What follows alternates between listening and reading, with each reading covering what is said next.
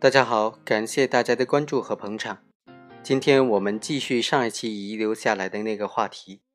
上一期我们通过一个交通肇事的案例来探讨交通肇事逃逸该怎么具体认定的问题。当然，这个案例还遗留了另外一个问题：这个案件当中的主角周某构不构成自首呢？今天我们就来继续分析。本案的主角周某，他是货车司机。他拉货去目的地的过程当中，感觉车身摇晃了一下，他就以为应该没什么事，应该没有撞到人，就去了目的地，没有停车下来查看。后来啊，当他返回到事故地点的时候，看见有交警正在那里勘察现场，此时他就意识到自己很可能撞了人，于是马上向单位的领导报告，并且随后在当天就向公安部门投案。这种情况之下，是应当认定为交通肇事逃逸之后的自首呢，还是说构成交通肇事的自首，也或者是构成逃逸的终止，因此不应当以交通肇事之后逃逸来论处呢？我们认为，首先，逃逸行为一经实施就宣告完成了，所以不论行为人逃离的多远，或者是逃逸的时间有多久，也不论行为人在逃逸之后干了些什么，这些。都不影响他对逃逸行为性质的认定的，所以也就无所谓的逃逸的终止了。至于说他这个行为构不构成自首呢？是逃逸之后的自首，还是说就是构成基本的交通肇事犯罪的自首呢？我们认为，如果行为人确实已经构成了交通肇事之后逃逸，那么。即便行为人在逃逸的过程当中，或者逃逸的状态持续的过程当中，能够及时的放弃他逃避法律追究的目的，主动投案，如实供述，听候发落，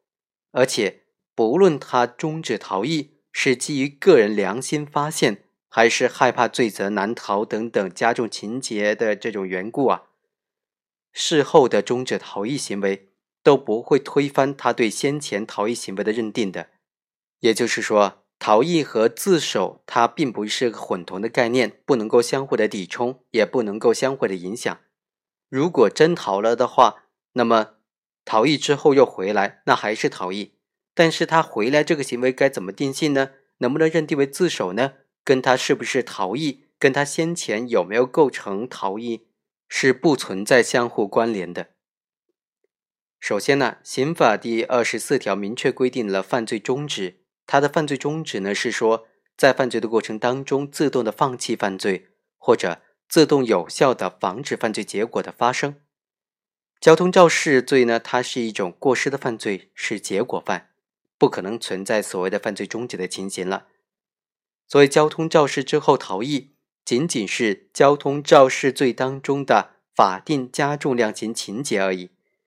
所以，交通肇事逃逸的这种终止逃逸行为啊。不能够和犯罪终止来相提并论，不能够混为一谈。